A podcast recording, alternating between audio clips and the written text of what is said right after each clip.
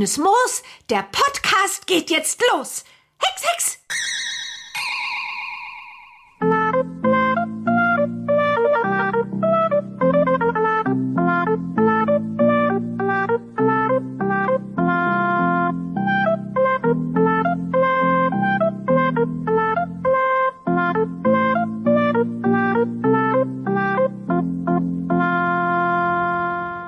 Herzlich willkommen, liebe Zuhörerinnen und Zuhörer da draußen zu einer neuen Folge des offiziellen Bibi Blocksberg Podcasts. Bibi Blocksberg und die Generation Kassettenkinder zu einem ganz besonderen Intro, lieber Stefan. Ja, hallo, ich bin Stefan, besser bekannt als der Springer aus. Nicht aus Neustadt, sondern aus Herten. Aber wir sind heute wieder in Neustadt beim Podcast, du hast es gesagt, Bibi Blocksberg und die Generation Kassettenkinder mit einer ganz besonderen Folge. Genau, denn uns ist aufgefallen, dass wir in unseren zahlreichen Folgenanalysen bisher eine wichtige Folge noch nicht besprochen haben. Und das ist die allererste. Man würde ja denken, hey, so Folgenanalysen, wir suchen uns ja da die spannendsten Folgen raus oder die, bei denen wir sagen, die haben einfach mal eine eigene Betrachtung verdient. Warum uns die erste irgendwie nie so ins Auge sprang für eine Folgenanalyse, das hatte keinen bestimmten Grund. Wir dachten einfach, langsam ist es mal an der Zeit. Genau, wir haben sie irgendwie übersprungen und haben ja die Folgen äh, 3 und 6 analysiert. So aus der Ursprungsserie. So ist das. Und nun ist die erste dran. Mhm, Back to und the Roots. Damit, das muss man ja auch sagen, es ist ein Muss, diese Folge irgendwann mal hier zu besprechen. Sie ist die Pilotfolge, also die Folge, mit der alles begonnen hat, aber ja auch nur so halb, denn mit der Folge Hexen gibt es doch, hat ja so gesehen nicht zwingend Bibi Blocksberg als Mhm. Reihe begonnen, das jetzt erst so im Nachgang. Ursprünglich hieß die Reihe mal anders, nämlich Ene Mene Hexerei. Und die ersten sieben Folgen sind es, glaube ich, Genau. die dazu gehört ähm, oder die dazu gehören, haben dann den Grundstein gelegt für die Reihe, die später Bibi Blocksberg hieß. Ene Mene Hexerei hatte ja ursprünglich noch Barbara Blocksberg auf dem Cover und schien sich nicht ganz so auf Bibi zu konzentrieren. Wir hatten auch immer noch vier Blocksbergs, äh, wie wir ja wissen, aber da brauchen wir jetzt nicht nochmal äh, drauf eingehen, da haben wir schon tausendmal drüber gesprochen, über diesen Fakt. Und ja, dann hat alles begonnen. Wir haben auch gerade als Intro eben das alte Intro gehört. Die ersten Ene Mene Hexerei-Folgen hatten das Intro alle, Mhm. bis es dann in das äh, neue Intro oder das mittlerweile mittelalte Mittelalter ist auch schön. Ja. äh, mittelalte Intro getauscht wurde. Und was gibt es zu der Folge zu sagen? Darauf kommen wir gleich. Ich möchte von dir erstmal wissen, weil du bist der Vermittler zwischen diesem Podcast und der Community. Oh, eine Ähm, sehr schöne neue Aufgabe für mich. Wie kommt denn die Folge allgemein in der Community an? Die Community gibt der Folge überwiegend eine recht gute Bewertung. Sogar, ich würde sagen, eine sehr gute eigentlich. Also es ist eine anerkannte Klassikerfolge, unabhängig davon, dass es einfach die erste ist. Das ist eine anerkannte Klassikerfolge. Das können wir jetzt schon mal vorwegnehmen. Da müssen wir auch nicht groß spoilern. Denn wenn es um die allererste Folge geht, losgelöst von den Inhalten, ist es immer was Besonderes. Gleichwohl, wenn wir gleich die Folge analysieren, werden wir feststellen, dass einiges auch in der Struktur noch deutlich anders war, als wir es heute kennen. Kannst du noch ein bisschen darauf eingehen, wie damals die Enemene Hexerei-Folgen ja eben den Grundstein gelegt haben? Wir haben da ja Hm. auch schon drüber gesprochen, aber vielleicht nur noch mal so die Randnotizen. Enemene Hexerei war nicht Bibi Blocksberg, Nein, aber nein. zumindest, ich finde so ab Folge 6 finde ich schon, da wird es dann mehr das, was wir später als Bibi Blocksberg kennen. Ich finde, die ersten fünf Folgen oder die ersten vier, ja, sagen wir die ersten vier, die haben so einen ganz eigenen Vibe. Ja, okay, äh, muss man sagen, es ist natürlich, Veröffentlichungsdatum der ersten Folge ist der 4. August 1980, also vor mehr als 43 Jahren mittlerweile, kann man sich kaum vorstellen, wie lange es die Serie schon gibt. War ja sozusagen das Zweitprojekt von Elfie Donnelly, die ja drei Jahre zuvor schon Benjamin Blümchen herausgebracht hat in ihren sehr jungen Jahren. Und dann eben halt die Idee hatte, ähm, eine kleine Hexe zu schaffen, beziehungsweise eine Hexenfamilie, die allerdings gar nicht wie Hexen aussehen. So, das war der grobe Plot da herum. Hat man dann die Geschichten konzipiert. Und dass es jetzt endlich Bibi war, auf die es so hinauslaufen wird als Protagonistin, hat man in Folge 1 noch nicht gesehen. Das ähm, spiegelt auch das von dir erwähnte Cover wieder, auf dem man eben Barbara Blocksberg sieht, wie sie vor dem brennenden Hochhaus fliegt auf ihrem Besen Baldrian. Später hat man es ähm, geändert. Da flog dann Bibi auf Kartoffelbrei und heute sehen wir eben Bibi und Barbara. So gesehen hat sich das Cover im Laufe der Jahre und Jahrzehnte doch äh, mehrfach deutlich geändert. Jetzt ist so ein bisschen die Frage, apropos deutlich geändert, wann hast du die Folge das erste Mal gehört? Weil es war ja nicht deine erste, wenn ich das richtig nee, erinnere. Nee, aber die kenne ich auch schon als kleines Kind. Also ich sage ja, 1986 habe ich angefangen und bis Ende der 80er Jahre war die Serie eigentlich komplett damals mit ihren, damals so um die 40 Folgen. Von daher, ich kannte sie auf jeden Fall schon im Kindergartenalter. Und hat sich aber dein Blick auf die Folge über die Jahre verändert? Also Ja. muss es ja Mhm. zwangsläufig, Mhm. weil du dich dann einfach Ja. mal mit den Hintergründen und so weiter befasst Mhm. hast. Aber jetzt mal ungeachtet der Theorie um die Mhm. Folge drumherum und der nüchternen Faktenbetrachtung, einfach was das Gefallen und das Mhm. Aufnehmen der Folge und das Wahrnehmen der Folge angeht. Wie hat sich das Ich, bei dir ich verändert? glaube, ich habe die als Kind früher gar nicht so häufig gehört. Da gab es ganz andere Folgen, die mir viel besser gefallen haben, äh, wie unter anderem halt die Zauberlimonade, die bei mir rauf und runter lief, schon Mhm. als kleines Kind. Der Blickwinkel hat sich, ich würde sagen, vielleicht so in den letzten drei, vier Jahren erst gewandelt, als ich mich mehr mit den Folgen insgesamt so befasst habe. und wie? Zum Positiven, definitiv. Bei mir ist es so, wenn man die Folge betrachtet und die ganzen anderen Folgen kennt, auf den ersten Blick wirkt sie dann ja gar nicht mehr so spannend. Also es ist ja wirklich eher ein Etablieren des Settings. Ist das Mhm. bei dir auch so, dass du sagst, vielleicht war die früher in, im Spannungsgehalt noch nicht so spektakulär und jetzt erkennt man aber, dass ja da die Figuren in Stellung gebracht werden, wodurch sie so eine Spannung entwickelt? Ja, so ist es, weil wenn wir uns gleich die Folge mal anhören, werden wir feststellen, dass sie eigentlich gar keine feste Struktur hat oder ein handfestes Thema, um das sich die Folge hier handelt. Wir hören es ja wirklich am Titel, können Blocksbergs Hexen im Ursprung oder heute Hexen gibt es doch. Der Titel gibt also eigentlich gar nicht so viel her, weil auch kein festes Thema behandelt wird. Es geht um den ersten Auftritt der Familie Blocksberg, die uns da vorgestellt wird, so ein bisschen wie die da leben. Und hinterher kommt es ja zu diesem Hochhausbrand. Das sind alles so kleinere Episoden, die später zu einer kompletten Geschichte noch, ja, möchte sagen, vollendet werden. Ein Thema an sich ist ja erst in Folge 2 zu erkennen, als es eben um Bibis Rüsselhexerei geht. Das stimmt. Und anhand dessen, was du gerade erzählt hast, es ist noch relativ schwierig. Anhand von Hexen gibt es doch ja so eine Struktur zu erkennen. Also Mhm. wenn man jetzt Hexen gibt es doch hört, dann gibt es nicht unbedingt Aufschluss darüber, wie die Folgen später aufgebaut sind. Also wir haben ja schon öfter mal hier im Podcast darüber gesprochen, dass sich die Folgen ähneln, in der Dramaturgie einfach. Also jetzt nicht ähneln im Sinne von negativ, es ist alles das Gleiche, sondern die Erzählstruktur ist einfach ähnlich. Das ist einfach so, Ja. weil es ist immer das gleiche Medium. Die Folgen haben immer dieselbe oder eine sehr ähnliche Länge. Also da sind Aufbau in Einleitung, Höhepunkt und dann so Ausfaden. Das ist alles relativ ähnlich. Aber bei Enemene Hexerei hätte ich jetzt schon fast gesagt, nein, bei Hexen gibt es doch. Da ist das tatsächlich noch nicht so. Also wir haben so einzelne kleine Stationen. So erst gucken wir uns das an, dann gucken wir Genau. uns das an und dann dürfen die Blocksbergs nochmal zeigen, weshalb sie Hexen Genau. sind. Und das Schöne ist, schon damals bei der allerersten Folge dabei, Susanna Bonasewicz, damals noch recht jung, ich glaube äh, 24 Jahre alt. Helgard Bruckhaus war 40, Guido Weber war 49, Uli Herzog, der als Erzähler fungiert hat in den ersten Folgen, war 42 und Elfie Donnelly gerade mal 30. So, nur um das mal so ein bisschen in die Relation zu sehen. Und was mir auch noch im Nachgang aufgefallen ist, als ich nochmal genau nachgeguckt habe, es wird ja immer gesagt, Susanna Bonasewicz ist die einzige von 1980, die auch heute noch dabei ist. Das stimmt nicht so ganz. denn wer war denn 1980 schon für den Ton zuständig bei dieser Folge? Den kennst du auch. Carsten Brühl. Carsten Brüse, der auch heute noch dabei ist. Ist Wahnsinn, oder? Das ist, Nach 43 Jahren. ja, und haben auch allesamt nie an Elan verloren. Mhm. Zumindest was man so hört. Wie gesagt, Carsten Brüse, mit ihm haben wir auch ein Interview geführt in einer früheren Ausgabe hier unseres Podcasts und da hat er auch ein bisschen von seinen früheren Arbeiten bei Kiddings, damals noch Kiosk, erzählt. Genau. Dann lass uns doch gerne mal direkt reinsteigen Genau. und machen das auch einfach mit einem Einspieler, würde ich sagen. Boris, Bibi, Bernhard, Essen ist fertig. Ja, ja, Ja, wir gleich. kommen gleich. Essen! Wir kommen Wir doch kommen schon. Ja. Ach, Bibi, lass mich auf den Besen. Nein, du nimmst den Aufzug. Das ist mein Besen. Bibi, du nimmst den Besen nicht.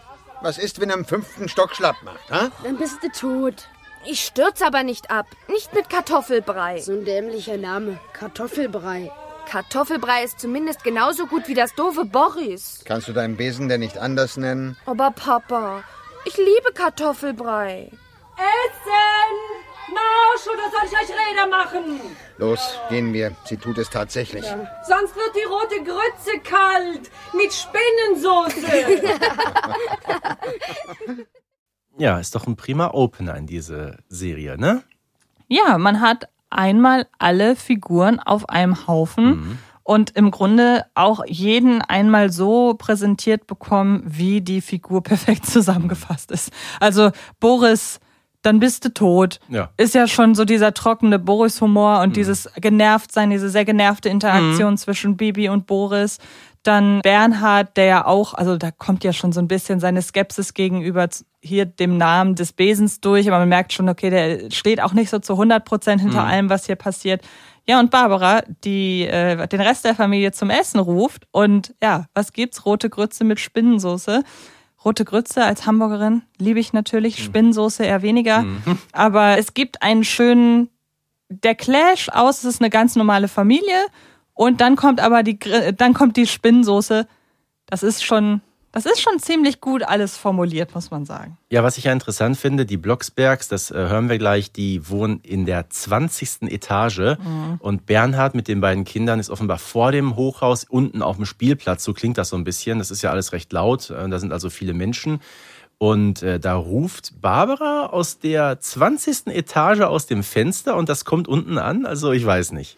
Ja, und man muss ja auch da wieder fragen, ich, ich kenne mich da nicht so aus. Gibt es in Deutschland Gebäude mit so vielen Stockwerken? Also 20 Äh, ist ja schon wirklich extrem. Ja, doch. Ich habe mal die Frage auch mal in die Community gestellt vor einiger Zeit. Es gibt, muss man sagen, deutschlandweit nur sehr wenige Wohnhäuser, die 20 Etagen haben, aber es gibt sie und äh, ich habe auch schon Rückmeldungen bekommen von Leuten, die mal in so einem Koloss gewohnt haben. Da bin ich aber sehr froh, dass das keine eindeutige Antwort ist. Ich hatte Angst, ich äh, habe Probleme mit Allgemeinbildung. Nee, nee, also äh, wie gesagt, Wohnhäuser mit 20 Etagen sind in Deutschland eine Seltenheit. Nun haben wir also, das ist eigentlich ein ganz guter Übergang, wir haben ja jetzt einmal die Familie vorgestellt bekommen und äh, sie wohnt in einem Hochhaus und ich würde sagen, wir hören uns mal an, wie der Erzähler Neustadt generell so ein bisschen vorstellt. Wir befinden uns in einem Vorort einer großen Stadt namens Neustadt. Das heißt, wie die große Stadt sich nennt, ist egal, der Vorort heißt Neustadt und besteht aus neun Hochhäusern, einem langweiligen Supermarkt, einem Jugendfreizeitheim, in das keiner hineingeht, und drei betonierten Spielplätzen, auf denen man sich die Knie aufschlägt. Mit einem Wort, Neustadt ist ganz schön trostlos. Dafür sind die Wohnungen relativ billig. Keines der neun Hochhäuser ist weniger als zehn Stock hoch. Das höchste hat sogar 20 Etagen. Da hinauf verirrt sich nicht mal mehr ein Vogel. Und da oben, da wohnen auch Blocksbergs. Seit genau zwei Wochen. Da möchte ich an dieser Stelle mal auf das aktuelle Cover verweisen.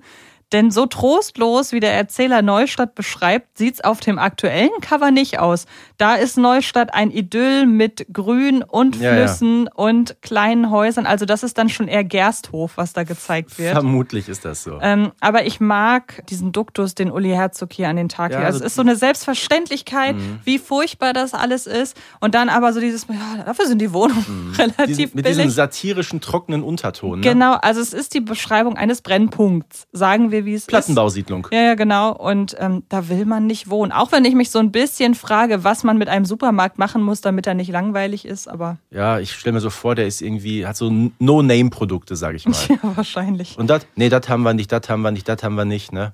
Ja, wahrscheinlich. Und Ähm, dieses arme äh, Jugendfreizeitheim, wo keiner reingeht. ja, vielleicht würde dann auch aus Boris was werden. So.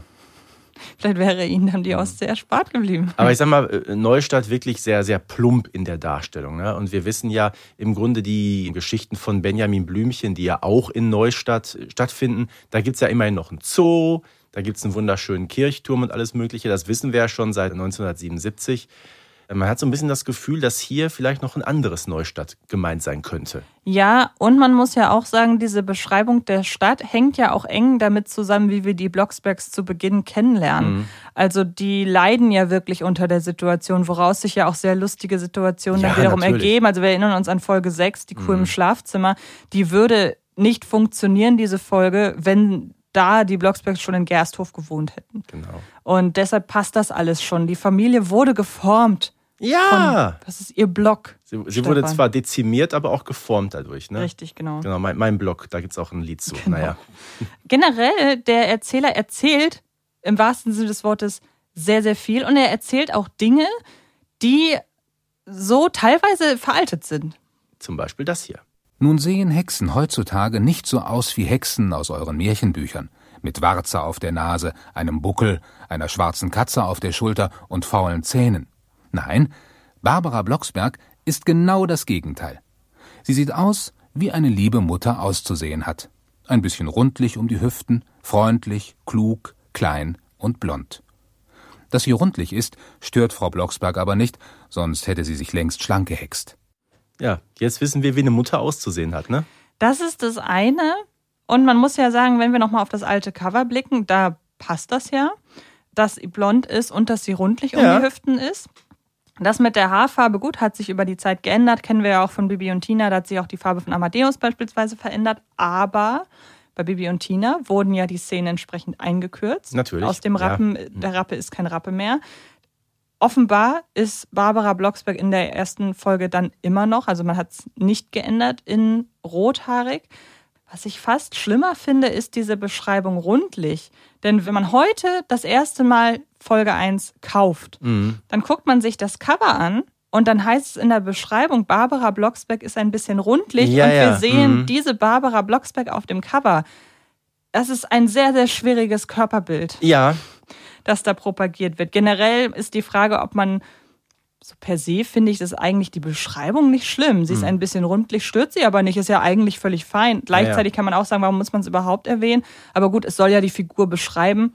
aber ist schon Andererseits, richtig, ne? Man hört rundlich und sieht dann diese Ja. Frau, die auf dem Besen da ist, und zwar auf dem der neuen Ausgabe, ganz klar. das stimmt. Ich frage mich aber auch wiederum, das sind alles so Sachen, wir reden halt, so, es geht über 40 Jahre zurück. Das ist auch ein bisschen müßig, sich über solche Dinge heute aufzuregen. Aber zum Beispiel, warum wurden denn Bernhard und Boris nicht näher beschrieben vom Aussehen her? Ja, vermutlich waren es damals schon ein bisschen die, wie soll ich sagen, so die grauen Mäuse der Familie, weil die können ja nichts, die können ja auch nicht hexen. Ja. Ne? Äh, da merkt man schon so ein bisschen, äh, wohin die Serie gehen wird. Ja. Aber gehen wir weg von der Familie, denn letzten Endes wissen wir ja auch, wie sie alle aussehen. Aber interessant, in Hexen gibt es doch, wird es wirklich nochmal erzählt. Wir Mhm. können uns alle perfekt vorstellen, nur funktioniert das, was heute gesagt wird, in Kombination Mhm. mit den neuen Covern natürlich nicht. Ja, was allerdings funktioniert, es gibt gute 20 Hexsprüche in dieser Folge. Das ist eine ganze Menge, wenn man bedenkt, dass die nur 34 Minuten lang ist und somit eine der kürzesten der ganzen Serie. Ähm, muss sagen, die meisten Hexsprüche fallen natürlich zum Schluss der Folge. Und, auch interessant, ausgerechnet der aller, allererste, der gesagt wird, beginnt gar nicht mit Ene Mene. Das ist ja hier mit Am, Dam, Deidel, Dei, ein Frosch, mein Bruder Boris sei. Das stimmt. Äh, als es um die ähm, bekanntesten Hexsprüche ging, war natürlich der auch immer dabei. ja, das stimmt. Dann lass uns doch mal in einen Szenenwechsel treten. Genau, und Szenenwechsel, das klingt in dieser Folge so.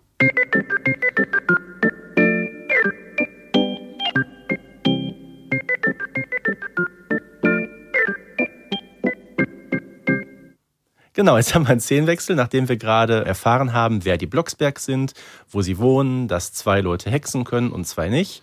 Gibt es eben diesen Perspektivwechsel zu zwei Nachbarn, die den Blocksbergs gegenüber, ja, wie soll ich sagen, nicht so freundlich gestimmt sind. Ganz im Gegenteil, das sind nämlich die Nachbarn Herr Müller und Frau Fröhlich, die vermutlich draußen irgendwo sitzen und sich halt über die Blocksbergs beklagen. Ja, ich sag mal, äh, freundlich geht anders, oder? Ja, Fröhlich ist hier nicht Programm. Nein, alles bei andere. Frau Fröhlich. Und generell, man merkt schon, die haben ein schwieriges Standing in der Nachbarschaft, Mhm. was ja auch erstmal nicht verwerflich ist, wenn man sich von regelmäßigem Schwefelgestank gestört fühlt. Also ich weiß nicht, wie das bei dir ist, aber wenn du eine Nachbarsfamilie hättest, bei der es regelmäßig nach Schwefel Boah, riecht, ey, will ich auch wahnsinnig werden. also die können ich. ja noch so nett sein Mhm. und das kann man denen ja vorwerfen. Sie wollen ja die Blocksbergs gar nicht erst kennenlernen, Ja, ja. sondern urteilen nur und reden auch nur hinterm Rücken. Wer ist das in, in Folge 6, als der Herr Müller betrunken ist? Sind das nicht die Stinker? Ja. Ja. Das ganze Umfeld, in dem die Blocksberg-Familie aufwächst, formt die. Mhm. Und da gehört eben auch das zu. Sie sind Außenseiter hier. Total. Sie, obwohl man ja sagen muss, ich finde es spannend. Wie gesagt, das Beispiel mit dem Schwefelgeruch, das lässt sich auch auf die Realität übertragen. Aber ich frage mich, warum man denn der Familie so feindlich gesinnt ist. Also da wird ja am Anfang die Hexerei wirklich eher als was Negatives dargestellt, zumindest in der Wahrnehmung anderer Leute. Und da frage ich mich, wie das wäre, wenn, wie es in der Realität wäre. Es könnte natürlich sein, dass man auch ein bisschen Angst hat, weil wenn jemand hexen könnte, hätte der eine gewisse Macht, die andere nicht haben. Aber wäre man nicht erstmal neugierig? Ja, aber denk mal auch ein bisschen an das, was in Folge 134 passiert. Die Hexen unter Verdacht. Da gibt's ja auch die neuen Nachbarn. Und die wollen mit den Blocksbergs eigentlich so erstmal nichts zu tun haben, weil die denen einfach ein bisschen merkwürdig, man könnte auch sagen, unheimlich vorkommen. Ja. Und dadurch entstehen dann viele Missverständnisse. Das ist in dieser Folge hier in der 1 gar nicht viel anders. Auch die Ausdrucksweise, wie die Blocksbergs genannt werden. Der Herr Müller immer zu Bibi Blocksberg, dieses Gör auf dem fliegenden Besen. Also ich weiß nicht. Würde die erste Folge in der vom heute erscheinen, dann wäre es wahrscheinlich ein bisschen subtiler, wie in Hexen unter Verdacht, würde ich sagen. So ist es fast schon karikaturesk. Ja, es ist unfassbar plakativ, ne, wie das hier dargestellt wird. Aber wir wissen so schon nach ein paar Minuten, wie die Situation hier in dieser Plattenbausiedlung ist, ne? Und apropos Situation, wie ist die denn so beim Mittagessen bei Familie Blocksberg? Lass uns doch da mal Also reinhören. man muss ja sagen, es passiert natürlich Folgendes, dass Bibi ausgerechnet in dem Moment, als hier die beiden Nachbarn über sie herziehen, auch noch mit ihrem Besen Das da lang fliegt. Und wir wissen, in den allerersten Folgen ist sie noch ein etwas kleineres Mädchen, so wird sie ja dargestellt, die Mhm. mit dem Hexen so ein bisschen Probleme hat und auch mit dem Fliegen da noch sehr viel lernen muss. Landet natürlich dann ausgerechnet im Schwimmbecken der Neustädter Badeanstalt. Scheint es also dort auch zu geben, nicht nur diesen langweiligen Supermarkt. Immerhin haben die noch ein Schwimmbad. Haben viele Städte heutzutage leider, muss man sagen, auch nicht mehr. Darum können die Kinder auch immer schlechter schwimmen. Ja, und dann kommt Bibi wie ein begossener Pudel nach Hause und es gibt gerade, wie gesagt, Mittagessen. Hier. Igitt. Ih, was ist denn das? Sieht ja gemein aus. Also, äh, ich habe urplötzlich eine dringende Verabredung. Halt! Hier geblieben. Drei Stunden habe ich in der Küche rumgestanden. Das ist ein Rezept meiner Großmutter. Und ich wünsche, dass es mit Andacht verzehrt wird. Los, gib das Rezept. Ich esse es gerne auch. Du Witzbold. Ich meine das, was ich nach dem Rezept gekocht habe. In Sand gewälzte Krötenschenkel mit Fliegenbeinsoße. Es war gar nicht so leicht, so viele Fliegen zu fangen. Furchtbar. Ihr seid gemein. Drei Stunden habe ich in der Küche Also ich begreif's nicht. Du könntest uns was unheimlich Leckeres hexen. In zehn Sekunden. Essen hext man nicht. Essen bereitet man zu. Ja, besonders interessant fand ich ja die Äußerung von Boris am Anfang. Sieht ja gemein aus. ja, finde ich auch schön. Oder Bernhard, ich habe plötzlich eine dringende Verabredung. Aber man kann es doch verstehen, oder? Also es, wir haben ja auch schon mal über das Essen bei Blocksbergs und generell das Essen in Neustadt gesprochen. Und da haben wir ja auch so ein bisschen geguckt, welches hexische Essen kann man sich noch ein bisschen essbar vorstellen, Ja. welches eher nicht. Aber das hier ist ja wirklich, also sagen wir so, Fliegenbeinsoße geschenkt. Wenn man die Fliegen nicht mehr sieht, ist noch vertretbar. Würde ich auch nicht essen, aber in Sand gewälzte Krötenbeinschenkel, in Sand gewälzt. Das ist ja noch nicht mal etwas, also Sand Ja. ist doch kein Nahrungsmittel. Das, das möchte ich als Merch-Pulli haben. Sand ist kein Nahrungsmittel. Also wir haben einen Einblick zum einen in die Küche der Blocksbergs, in die Hexenküche und zum anderen aber auch in die Vehemenz, die hier manchmal entsteht zwischen der total engagierten Barbara und den nicht ganz so engagierten Blocksberg-Rest. Aber Bibi weiß ja aus der Not eine Tugend zu machen, denn als sie nach Hause gekommen ist, natürlich war der Aufzug kaputt, die musste die Arm die 20 Etagen nach oben. Und vor allem, kleiner Exkurs, wir sitzen hier in einem Studio, das auch in einem alten Gebäude ist, denkmalgeschützt, darum darf hier kein Aufzug installiert werden. Wir sind in der vierten Etage und wir müssen jedes Mal 88 Stufen nach oben laufen. Und ich stelle dir vor, Blocksbergs 20. Etage, stell dir vor, wir müssten, ai, Das wäre fies, ja. mehrere hundert Stufen. Dann müssten wir uns eine halbe Stunde vorher treffen, Ja. um dann das nach oben zu machen. Jedenfalls hat Bibi dann beim Nachhausekommen gerochen, dass der Nachbar Müller ganz offenbar einen leckeren Schweinebraten hat. Und ja, den hext sie sich mal eben schön auf den Tisch. Kommt natürlich nicht gut an. Dann sagt Barbara, Bibi, sofort hext du ihn wieder zurück. Oh.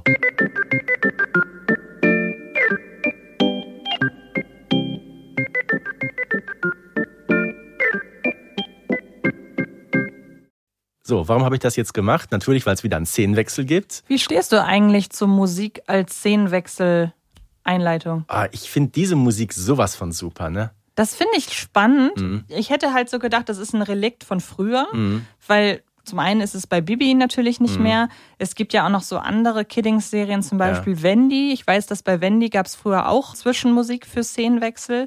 Und dann dachte ich, okay, irgendwie ist das verschwunden, bis mir dann so einfiel, Moment mal, die drei Fragezeichen haben das zum Beispiel immer noch. Mhm. Also es scheint, bei den drei Fragezeichen muss man sagen, trägt es auch sehr stark zur Szenenatmosphäre bei.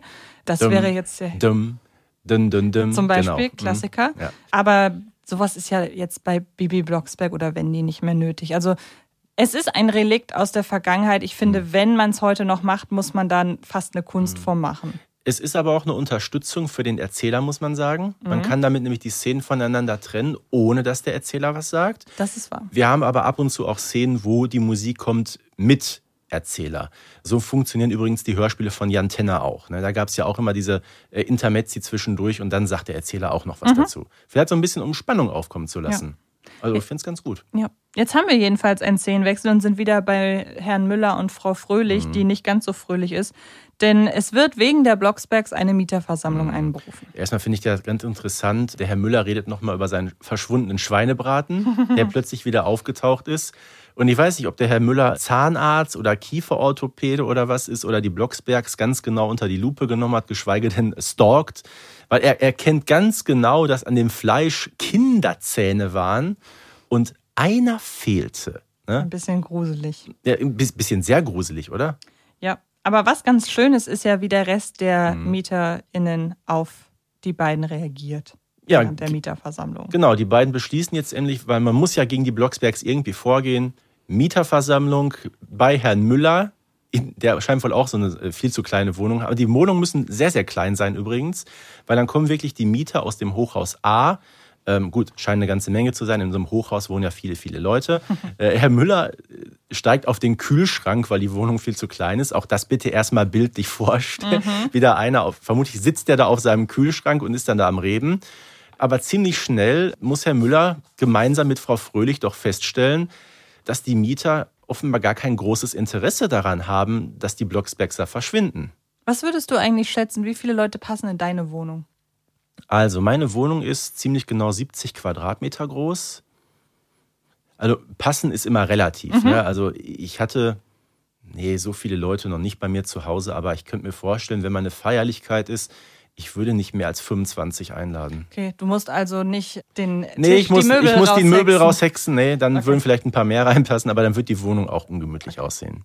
Dann lass uns jetzt gerne mal hören, wie es auf dieser Mieterversammlung zugeht. Sehr gerne. Gestern roch es penetrant nach Schwefel da oben. Na, die Kleinen werden halt mit ihrem Chemiekasten experimentiert haben. Auf welcher Seite stehen Sie eigentlich? Jedenfalls finde ich die Leute nett und Kinder spielen nun mal Streiche. Aber Erwachsene normalerweise nicht. Und man fliegt einfach nicht mit einem Besen durch die Gegend. So genau, ist es. genau, ja. Meine Rede. Erstens glaube ich das nicht. Und zweitens, selbst wenn es so wäre. So, so, so, Sie finden, dass Hexen und Zauberer in ein anständiges Haus gehören, ja? Hexen gibt's nicht und auch wenn. Mir haben sie nichts getan. Sie hat recht. Ich gehe heim, ich muss meine Schildkröte in die Werkstatt bringen. Ah, wir gehen auch. Ja, aber, aber, ich bitte, auch. aber ich bitte Sie, so Jawohl. warten Sie doch bitte. Ja, so äh, löst sich dann alles auf. Aber ich finde, die eine Frau mit der lauten Stimme, die finde ich ja wirklich nicht schlecht, ne? Die Ja. wirklich sagt, "Wa- was soll der Käse hier eigentlich? Mir haben die Leute überhaupt nichts getan. Wenn ich die Folge aus heutiger Sicht gehört hätte, hätte ich auch erwartet, dass sich die ganze Nachbarschaft gegen die Blocksbergs verschwört. Mhm. Ja. Aber das ist so eine schöne, wirklich eine schöne Szene, die ja auch wirklich, wenn, gerade wenn man überlegt, dass es auch jüngere Leute hören, Mhm. die wirklich ja beide Parteien sehr schön ausformuliert. Mhm. Mag ich. Was mich bis heute immer noch wahnsinnig irritiert, das ist der Mann, der am Ende sagt, er muss seine Schildkröte in die Werkstatt bringen. Ja. Also Das entweder klingt wie ein ist das, Code, ein ganz äh, wie- weirder Code. Genau, entweder wie ein weirder Code oder einfach ein, so, ein, so ein Gag, den Elfie Donnelly reingebracht hat, den sowieso kein Mensch versteht. Es war ein Oder- Platzhalter. Es war, es, oder es war ein. Platzhalter. Oder keine Ahnung, vielleicht war es früher irgendwie so ein, so, ein- so ein kleines Auto, die haben ja ganz komische Namen früher gehabt. Mein Opa, der fuhr, der fuhr mal früher ein Auto, da hat er gesagt, das war meine Badewanne. Das ist eine ja. gute Idee. Mhm. Nein, nein, das Auto von meinem Opa in den 50er Jahren, ich weiß nicht genau, wie das Auto hieß. Meine Mutter hat mir immer nur erzählt, das war die Badewanne. Das ist eine Also- sehr, sehr gute Idee. Also ich muss meine Schildkröte in die Werkstatt bringen. Das ist natürlich an Komik kaum zu überbieten. Das klingt auch irgendwie wie so eine fadenscheinige Ausrede. Ich muss jetzt hier irgendwie weg und ich muss irgendwie einen Grund finden, warum ich mir diese Mieterversammlung nicht mehr geben möchte. Aber Ne? vielleicht ist das ja auch der Gag.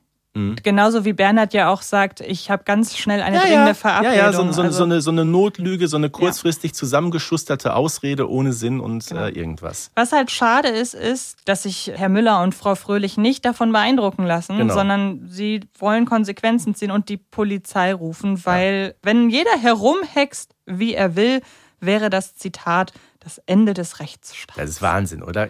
So eine Spur kleiner geht's nicht, ne? Wollte ich gerade sagen, per se haben sie ja recht. Mhm. Also wenn jetzt wirklich jeder Ja, klar. Aber es gibt ja auch, was Sie ja nicht wissen, Sie setzen sich ja mit den Blocksbergs nicht auseinander. Es gibt ja einen Hexenkodex, es Mhm. gibt ja Hexengesetze.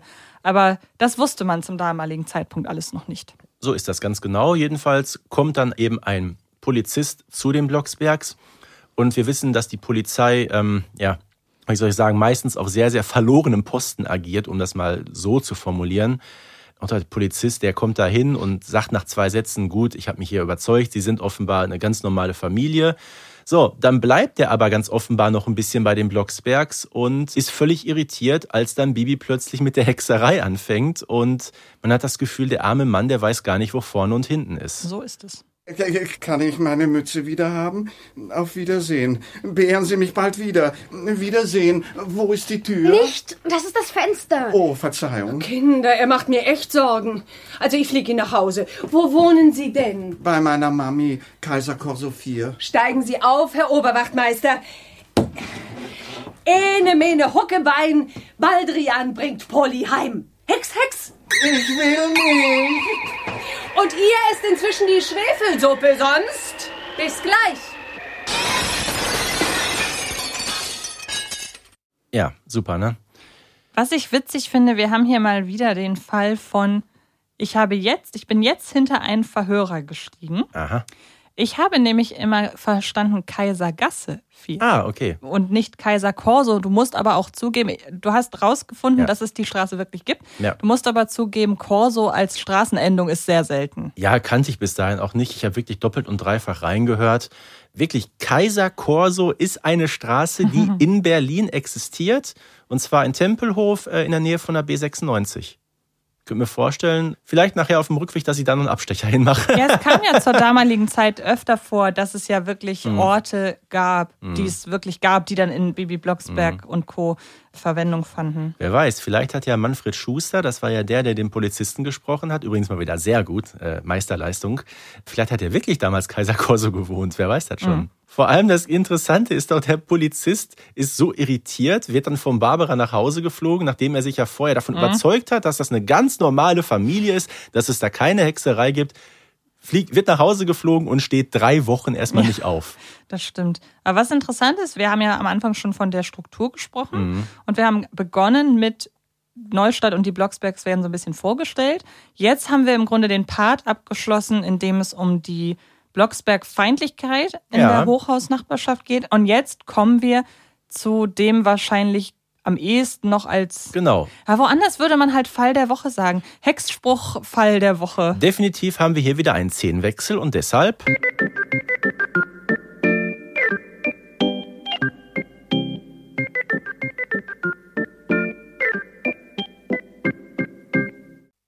Denn jetzt wird es ganz interessant. Wir sind wieder bei Frau Fröhlich und Herrn Müller. So, und die entdecken plötzlich Rauch. Und zwar aus dem Fenster der Blocksbergs. Und die gehen dann davon aus, dass da gerade ein Feuer ausgebrochen ist. So, und dann kommt natürlich auch die Feuerwehr, stellt aber fest, nee, glücklicherweise muss man sagen, brennt es bei den Blocksbergs nicht, sondern Barbara ist leider nur ihr wunderschönes hexisches Mittagessen angebrannt. Übrigens auch sehr schön. Ich stelle mir vor, wie das so riecht durch das ganze Haus. Ja. Mmh, lecker, lecker, lecker. Ja, äh, und man könnte meinen, alles soweit ganz gut. Aber dann entdeckt jemand, dass in einem Hochhaus gegenüber ja wirklich Feuer ausgebrochen ist. Nein, falscher Alarm! Doch, in Hochhaus C riesige Flammen. Gott, guck doch mal wieder drüben, alles rot. Mein Gott, ein Hochhausbrand. Da stehen drei Kinder auf dem Balkon. Hilfe! Papi, Mami, hol mich raus. Na, nun tun Sie doch was. Löschen Sie doch. Das ist doch schließlich Ihr Beruf. Äh, ja, schnell, wir brauchen Verstärkung. Äh, ich darf doch mal Ihr Telefon, ja? Ja, natürlich. Äh, Hier, Brandmeister Huber. Brand in Hochhaus C in der Neustadt. Schickt alles, was ihr habt. Drei Kinder schweben in höchster Gefahr. Ja, sehr, sehr schnell hat er da telefoniert, ne? Und es ist auch wirklich eine fiese Angelegenheit. Also so ein Hochhausbrand, wo drei Kinder auf dem Balkon stehen. Ja. Man hat ja bei Benjamin Blümchen, Bibi Blocksberg und Bibi und Tina häufig Sachen, wo man sagt, das ist Mhm. ne, nicht harmlos, aber zum Beispiel so ein Waldbrand bei Bibi und Tina ist ja auch nicht harmlos, aber Ja. da hat man in der Regel das Gefühl, dem werden die schon Herr. Das ist jetzt nicht die allergrößte Katastrophe, Mhm. aber so ein Hochhausbrand in der neunten Etage auch noch, das Mhm. ist richtig gefährlich. Da wird einem auch ein bisschen anders, wenn man so ein bisschen so mal in die Historie guckt. Ne? Brennende Hochhäuser, äh, um Gottes Willen, sage ich dazu. Das stimmt. Aber es ist jetzt endlich die große Stunde für Bibi und Barbara. Ja, weil jetzt können sie sich ja wirklich mal unter Beweis stellen. Genau. Denn, ja, was soll ich sagen? Wir erfahren nämlich, dass die Feuerwehr in Neustadt mindestens, wie soll ich sagen, ganz genauso dilettantisch zugange geht, ja, wie die Polizei. Das ist, ja, wir hören uns das einfach mal an. Die Feuerwehr braucht ganz schön lange, bis sie endlich vor Ort ist. Und dann stellt sich auch noch heraus, dass die Leiter nicht lang genug ist. Es brennt nämlich bei Grubers im 14. Stock und die Leiter reicht genau bis elfeinhalb. Durchs Treppenhaus kann man nicht mehr, weil alles voller Rauch ist. Und die Nachbarn haben sich längst aufs Dach gerettet und hoffen, dass ein Hubschrauber sie auflesen wird. Nur die drei Kinder, die alleine zu Hause sind, können nirgends mehr hin. Überall um sie herum sind Flammen. Mhm, Also das ist sogar die 14. Etage. Ja, stimmt. Und das macht das Ganze noch ein bisschen dramatischer. Boah, ich stelle mir wirklich vor, ich stehe unten vor einem Haus und sehe oben in der 14. Etage, wie hoch ist das in, sagen wir mal, über 30, äh, 35 Metern. Da wird einem wirklich ganz anders bei dem Gedanken. Also man muss sagen, spätestens hier ist Schluss mit lustig. Hier beginnt ein richtig bitter ernster Part. Und jetzt schlägt ja auch die Erzählstimme um. Also wir sind Mhm. ja von einem fast schon sarkastischen, Mhm. einer sarkastischen Vorstellung der Blocksbergs und einer sehr humoristischen Begleitung dessen, was vorher war. Der Erzähler springt ja jetzt richtig um. Das klingt schon sehr dramatisch, was er da erzählt. Mhm. Er hat den Ernst der Lage auch begriffen. genau. Und die Blocksbergs haben das aber auch. Die Blocksbergs haben das nämlich auch. Ja, sie schwingen sich jetzt eben auf ihre Besen und weil das ja unfassbar lange dauert alles und ah, ich komme über diese Feuerwehr nicht hinweg, weißt du, die werden zum Hochhausbrand gerufen und stellen dann vor Ort fest, dass die Leiter zu kurz ist. Was ist das bitte? Ja. Ich glaube, jeder Feuerwehrhauptmann müsste danach seinen Hut nehmen. Kommen Also, wir ja gleich nochmal bei einem anderen Punkt drauf zu, Stichwort Verantwortung. Äh, ja, das kommt gleich auch noch. Aber wie gesagt, die fliegen jetzt eben raus, werden dadurch dann von den Nachbarn natürlich beobachtet, die das alles überhaupt kaum glauben können. Und sie finden dann immerhin eine Wolke. Warum eine Wolke? Weil aus einer Wolke kommt Regen heraus. Richtig schön. Wir können uns das Ganze ja gerne mal anhören. Ene, mene, Gaukelei, die Wolke schiebt Kartoffelbrei. Hex, Hex. Ene, mene, Regen raus, rette so das brennend Haus. Hex, Hex.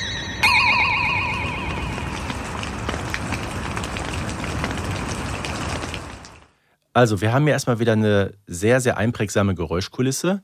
Nämlich dieser laute Wind, den wir gehört haben. Das war damals noch das Besenfluggeräusch. Ne? Mhm. Dieses Zzzt, wie wir es heute kennen, das gab es damals noch nicht. Das kam, glaube ich, erst in der Folge mit dem kleinen Hexer zum ersten Mal. Ja, und was wir auch gehört haben, das war der Spruch von Bibi mit der Gaukelei. Diesen Spruch wird sie viel, viel später, nämlich in Folge 119, nochmal bringen übrigens. Und zwar ganz am Anfang zu Beginn der Folge. Jetzt ist die Frage, wenn Sie da die Wolke schieben und dann Sie lassen den Regen daraus regnen, ist das eine Wetterhexerei? Also zum einen finde ich es interessant, nach welchen Parametern sie entscheiden, wie sie das Feuer löschen. Sie hätten ja auch einfach sagen können, Leiter sei irgendwie macht die Leiter größer Mhm. oder keine Ahnung, den, den Ene, Mene, Rattenfänger, Leiter sei jetzt endlich äh, länger oder zum so. Beispiel ne? Mhm. oder dass der Feuerwehrschlauch Wasser äh, spritzt oder was auch immer. Ja. Aber gut, es wird halt diese Wolke, ist ja auch zweckdienlich. Und ich muss halt immer wieder an Bibi und Tina Folge, ich glaube es ist 41 oder 42, ähm, der Pferdefasching denken. Ja, ja, Pferde, hm. In dem Bibi ja erklärt, sie hext ja Blitz und Donnerschlag. Und erklärt dann ja ein bisschen, Mhm. Wetterhexen geht schon. Und ich finde, dass das das eigentlich ganz gut beschreibt, weil Wetterhexen scheint ja so weit möglich zu sein, dass es so die allgemeine Meteorologie nicht beeinflusst. Und wenn man da jetzt eine Wolke Ja, gut, die Wolke- exakt übers Mhm. Hochhaus hext. Allem, ja, die Wolke, die ist ja schon da. Und es ne? ist ja auch keine, also Mhm. eine Regenwolke zu verschieben, ist ja kein Wetter. Mhm. Also das, ich finde das kein Logikfehler, finde ich. Zumal man muss ja sagen, die Wolke ist ja schon da, ne? Genau. Wobei auch schön, dass man so eine Wolke schieben kann, finde ich auch höchst interessant. Und zum damaligen Zeitpunkt waren ja auch noch keine Hexenregeln etabliert. Mhm. Jedenfalls sind alle davon so irritiert und das trifft auch auf die Feuerwehr zu. Mhm. Die bekommen fast gar nicht mit, dass die Blocksbergs in der Zeit schon sowohl die Kinder eben von dem Balkon als auch die anderen Menschen vom Hochhausdach gerettet haben. Da kreist plötzlich so ein Hubschrauber hin und her und der- scheint die Blocksbergs irgendwie komplett bei der Arbeit zu stören. So, und was macht Barbara? Hext dem Piloten Schweinebratenduft in die Nase. Stichwort Schweinebraten hatte der Herr Müller ja gerade auch. Also daran scheinen die in dieser Folge irgendwie so einen Narren gefressen zu haben. So, und weil der Pilot dann plötzlich Schweinebraten riecht, fliegt er nach Hause. Was ist das denn bitte schön? Keine Ahnung, würde bei mir nicht funktionieren. Aber ich mag auch keinen Schweinebraten. Stell dir wirklich vor, du bist da gerade als Feuerwehrmann, siehst da ein brennendes Haus und plötzlich riecht Schweinebraten. Ja, äh, brenn mal weiter, ich habe jetzt Hunger. Tschüss, auf Wiedersehen. Ja. Wahnsinn, oder? Auf jeden Fall. Das ist der Wahnsinn. So oder so, immerhin all das, was jetzt passiert ist, die Rettung der Kinder, das Löschen des Feuers, offenbar hat das ausgereicht, ja, dass man die Blocksbergs plötzlich akzeptiert. Ja. Verrückt. Hat ja auch Barbara zu Herrn Müller dann gesagt, der ist ja an vorderster Front dabei. Mhm. Wäre auch schön, wenn sie uns so ohne diese Heldentat äh, akzeptiert hätten. Ja, Ne? das stimmt. Aber man einigt sich jetzt darauf, Mhm. dass man sich vielleicht doch gar nicht so doof findet, auch wenn man ja sagen muss, dass Herr Müller ja dann in Folge 6 doch nochmal irgendwie komisch wird. Aber gut. Ist halt mit Vorurteilen begründet. Genau. Und gerade in der großen Anonymität dieser Hochhaussiedlung passiert das nun mal, dass man auch zu seinen Nachbarn meistens, ja, wie soll ich sagen, nicht unbedingt ein schlechtes Verhältnis, aber gar kein Verhältnis hat, ne? Ja. Weil ich sag mal, wenn ich in einem, ich wohne in einem ähm, Haus mit, mit sechs Familien, klar, da kennt man sich, aber in einem Hochhaus, wo ich sag mal vielleicht 50, 60 verschiedene Parteien wohnen, da kannst du nicht jeden kennen. Das stimmt. So. Aber man reicht sich ja die Hand und deshalb wird auch gemeinsam gegessen. Fischstäbchen mit Pommes. Ja, er, er sagt ja noch, bei, bei mir gibt's ja nichts Besonderes. Ist klar, Tag vorher hat er noch den wunderschönen Schweinebraten gehabt und den großen Rettern seinen wunderschönen neuen Nachbarn tischt er dann plötzlich Fischstäbchen und Pommes auf. Ich meine, klar, Bibi und äh, Boris sind natürlich hellauf begeistert.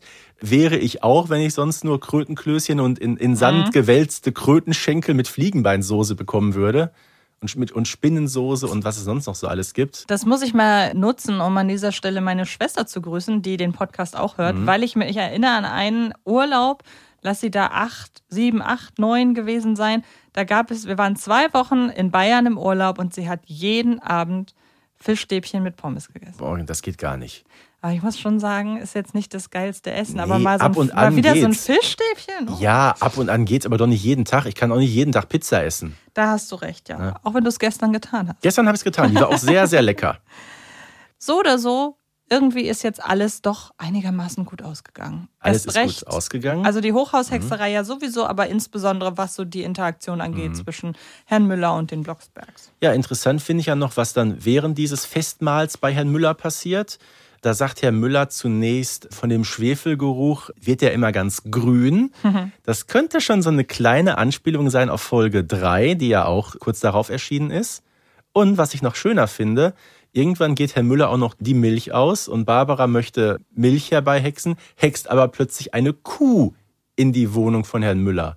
Und mit einer Kuh in einer Hochhauswohnung werden wir es ja auch schon bald zu tun haben. Das stimmt. Sie wendet ja den Hexspruch Ene Mene Mu herbei komme die Kuh an. Mhm. Und ich finde das witzig, dass sie das als Verhexer irgendwie titulieren, weil das, also dass da nicht einfach nur Milch bei rauskommt.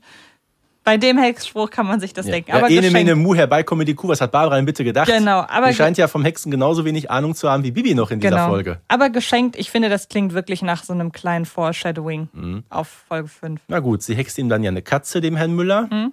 Vielleicht äh, ist diese Katze später zu Pavian geworden. Es kam dann, man weiß es ja nicht, ne? Vielleicht. Okay, wir sind durch. Was ist Mhm. unser Fazit der Folge? Es ist wirklich eine sehr schöne Eröffnung. Es ist nicht die spannendste Folge. Mhm. Sie hat natürlich aufgrund ihrer Historie eine sehr große Bedeutung.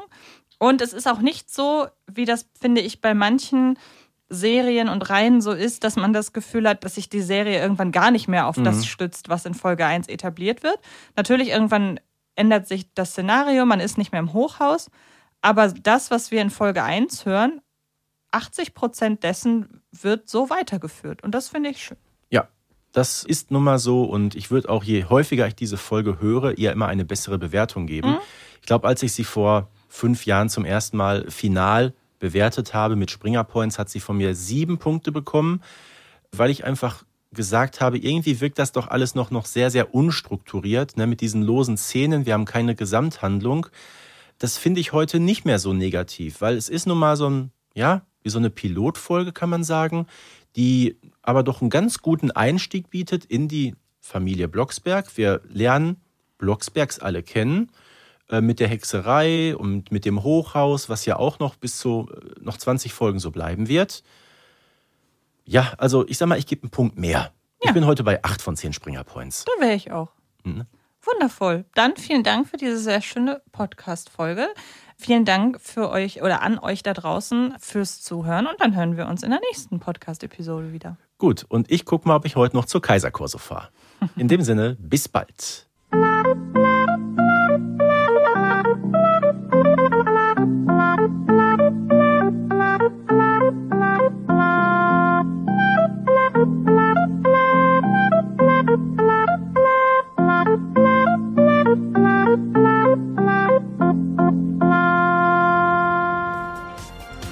Bibi Blocksberg und die Generation Kassettenkinder ist eine Produktion von 4000 Hertz für Kiddings.